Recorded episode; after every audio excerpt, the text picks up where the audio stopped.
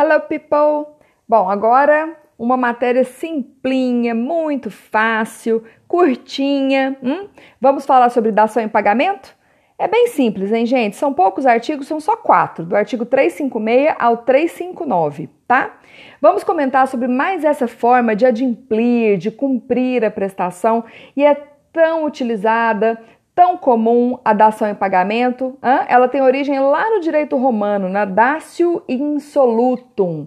Né? Como é que funciona a dação em pagamento, gente? Você, devedor, tem uma prestação para cumprir, tá? Pagar uma quantia em dinheiro, prestar um serviço, entregar um objeto qualquer e tal. Só que o que acontece é que o ideal seria você cumprir exatamente aquela prestação que o seu credor espera né? É isso que a gente está aguardando: pagamento direto, cumprimento exato da prestação, né? Mesmo porque a gente já viu o princípio do adimplemento específico no artigo 313 e o credor não é obrigado a receber prestação diversa, né? Diferente da que lhe é devida, ainda que mais valiosa. Gente, mas se ele quiser, ele pode receber uma prestação diferente? Super pode. A gente está falando aqui de direitos patrimoniais disponíveis que podem ser livremente negociados entre as partes. Se você quiser ceder, trocar, vender, alugar, arrendar, né? Enfim, o que abrir mão, o que você quiser fazer com direito patrimonial, você pode. Então, aqui no caso, se o nosso credor está esperando receber aquele dinheiro, aquele objeto específico X, né, aquele serviço e tal, mas de repente o devedor não tem condições e faz a proposta: olha, credor, eu realmente não estou tendo condições de, de cumprir aquela prestação. Será que no lugar daquele dinheiro você aceitaria essa moto? Né? Ou será que no lugar dessa, dessa, desse terreno que eu estou te devendo aqui, você não aceitaria um apartamento? Né? Será que no lugar desse serviço que eu fiquei de pintar sua casa, eu não estou mais querendo mexer com prestação de serviço? Você aceitaria essas latas aqui de tinta? Você pode contratar uma outra pessoa? Agora eu estou mexendo com loja de tinta. Tudo é possível, viu, gente? E o credor bem que pensa, né, gente? Antes um pássaro na mão do que dois voando. Então, antes eu receber aqui o que o credor está me oferecendo, do que de repente correr o risco de levar o cano. Muito bem. Então, o artigo 356 nos diz que o credor pode, mas ele não é obrigado, é? consentir, concordar em receber prestação diversa da que lhe é devida.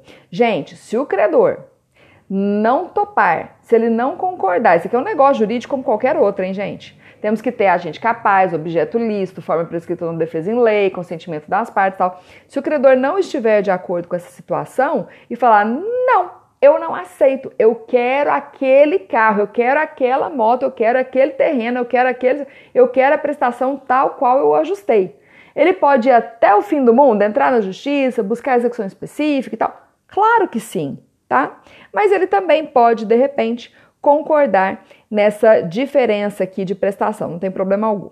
Olha lá, o 357 nos diz que Determinado o preço de coisa dada em pagamento, a relação entre as partes regular-se-ão é, pelas normas do contrato de compra e venda. Aqui, gente, eu sei que a gente ainda não viu essa matéria da compra e venda, dos contratinhos e tudo mais, mas é bem simples de compreender. Se você dá como pagamento de dívida um determinado objeto é, pelo valor X, então vamos supor, estou te devendo uh, mil reais e por essa por esses mil reais que eu estava te devendo, ofereci um notebook, tá? Trabalho remoto, você vai utilizar muito, eu te oferecer no notebook e tudo mais. Muito bem, então, os mil reais, eu estou entregando esse notebook aqui.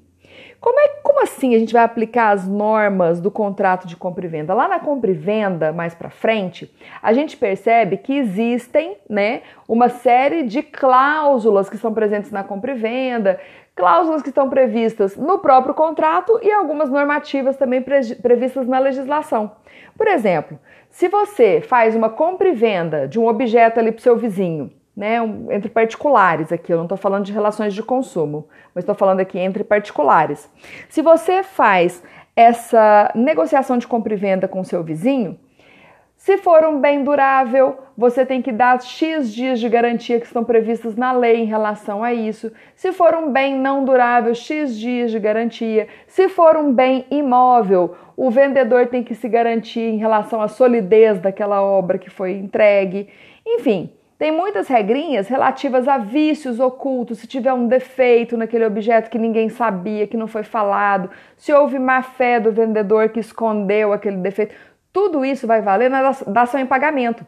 Então, quando você recebe como pagamento de uma dívida um determinado bem, a gente aplica essas mesmas regrinhas como se houvesse uma proteção, né, da compra e venda. A mesma lógica que existe na proteção do comprador ali na compra e venda e, e responsabilidades do vendedor, vai existir isso aqui também para nós na relação obrigacional. O devedor que entregou um objeto como pagamento de uma dívida para o credor vai ter toda essa responsabilidade. O objeto que está dado realmente te pertence? Ele tem algum defeito? Está visível? Está oculto? Existiu algum tipo de má fé? Qual foi o preço determinado? Se não houver pagamento, posso resgatar o objeto? Enfim, tudo que se aplica para compra e venda vai se aplicar para nós aqui na dação em pagamento também, ok?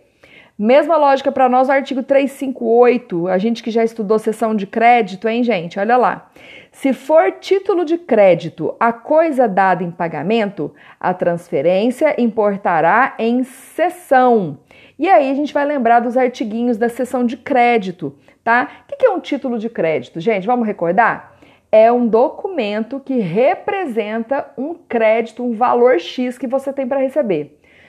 Títulos comuns aí do nosso dia a dia: um cheque, né, um título de crédito, uma nota promissória é um título de crédito, né? Então você está com esse documento em mãos e, e fala para o seu credor: olha, credor, realmente eu não tenho condições de te pagar o que eu te devo, mas eu estou com esse cheque aqui para datado para daqui 30 dias, mais ou menos aqui no valor da dívida.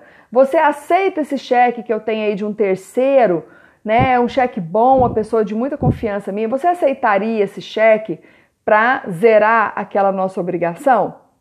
O credor pode de repente concordar, né? Olha, eu tô com essa promissória que vence daqui 90 dias, será que você aceitaria essa promissória? Aí o devedor, em vez de pagar para mim, paga para você, eu te transfiro esse crédito. Também é perfeitamente possível. E a gente aplica as regrinhas da sessão, vamos recordar? A sessão, a transferência que você fez, foi uma sessão pró-soluto, passou para frente e tchau. Se o devedor pagar aquele título lá para o seu credor, bem, se não pagar, amém. Foi assim? Ou não? Foi uma sessão pró-solvendo, hum? que você se vinculou, ainda se responsabilizou. Não, pega esse cheque aqui. Se o cheque voltar, se não tiver fundos, eu estou aqui, eu me responsabilizo.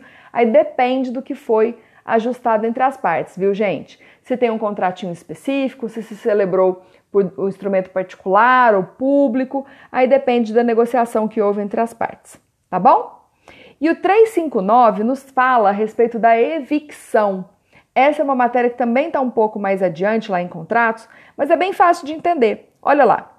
Se o credor for evicto, olha a evicção aí. Se o credor for evicto da coisa recebida em pagamento, restabelecer-se-á a obrigação primitiva ficando sem efeito a quitação dada, ressalvados os direitos de terceiros. Então vamos imaginar que eu tenha dado como pagamento de uma dívida minha um veículo, tá? Entreguei um veículo, o credor aceitou, pegou esse veículo e tudo mais. Só que esse veículo que eu entreguei para o meu credor não era meu, não era. Tinha um outro dono, uma outra pessoa que tinha direito sobre aquele veículo, e aí na justiça a pessoa entra na justiça, prova que tem melhor do, direito do que eu e quer o veículo de volta. Então, o pobre credor que tinha aceitado o veículo como pagamento da dívida, ele vai ser evicto. Ele vai perder aquele objeto, aquele veículo, por força de uma sentença judicial. Isso é evicção. É a perda de um objeto por força de uma sentença judicial que pega esse objeto e atribui para o verdadeiro dono, para a pessoa que realmente tem direito sobre o objeto. Então, tal qual Fênix, aquela obrigação que havia sido extinta com a entrega do veículo, a gente pegou, entregou o veículo, extinguiu a obrigação, tal qual Fênix, ela ressurge das cinzas, ela renasce e o devedor continua devendo, né? Não deu certo, falhou, deu ruim o cumprimento da prestação com a entrega do veículo ao qual aquele devedor não tinha direito, né, sobre ele. Muito bem. E esse, essa ressalva aí do direito terceiro, hein, gente? Pensem que pode ter acontecido o seguinte: peguei esse veículo que eu não tinha direito sobre ele, tá? De repente estava uma briga aí numa partilha, um litígio qualquer, esse veículo não era para ser meu e eu passei ele nos cobres ali rapidinho, né, tentando dar uma desperta e deu, deu tudo errado, me dei mal. Mas aí entreguei este objeto para o credor que aceitou de boa fé e de repente repassou para um terceiro, que não tem nada a ver com essa história. O terceiro pegou o veículo e foi embora para Goiânia. Né? Era de Goiânia, nossa, que carro bom, não tem interesse de comprar assim, paga, arruma ali os, os depois a gente arruma os documentos e leva o carro embora para Goiânia. Vocês estão percebendo que esse terceiro adquirente de boa fé não tem nada a ver com essa história, gente? Como é que nós vamos lá em Goiânia buscar esse veículo para entregar a quem de direito? Como é que nós vamos fazer? Tudo, infelizmente, vai acabar se resolvendo em perdas e danos, ok? Esse devedor que indevidamente passou o carro para diante vai acertar em dinheiro, tá bom? Com aquele verdadeiro dono que queria evicção, que queria pegar o carro de volta, mas não tem mais como fazê-lo, porque um terceiro de boa fé já foi né, já adquiriu este objeto e foi embora para outra cidade. Nós não vamos prejudicar direitos de terceiros, ok? Então, o devedor mala acerta direitinho com a pessoa que verdadeiramente tinha direitos sobre o veículo. E como é que vai ficar o credor dessa história, que tinha aceito esse veículo como pagamento da dívida? Ele recebeu, ele repassou o veículo para diante, tá tudo ali certo, de alguma forma ele se beneficiou da prestação, mas infelizmente o dono da coisa não conseguiu ser bem sucedido na evicção, não conseguiu recuperar esse veículo das mãos de terceiro. Então o devedor ali acerta com ele, credor, terceiro, etc., de boa fé, estão devidamente resguardados. Foi fácil, hein, gente? Foi bem simples isso. Não deixem de dar uma lidinha na doutrina para conferir mais detalhes, né, mais minúcias aí sobre a dação em pagamento, ok? Um abração para vocês e até mais!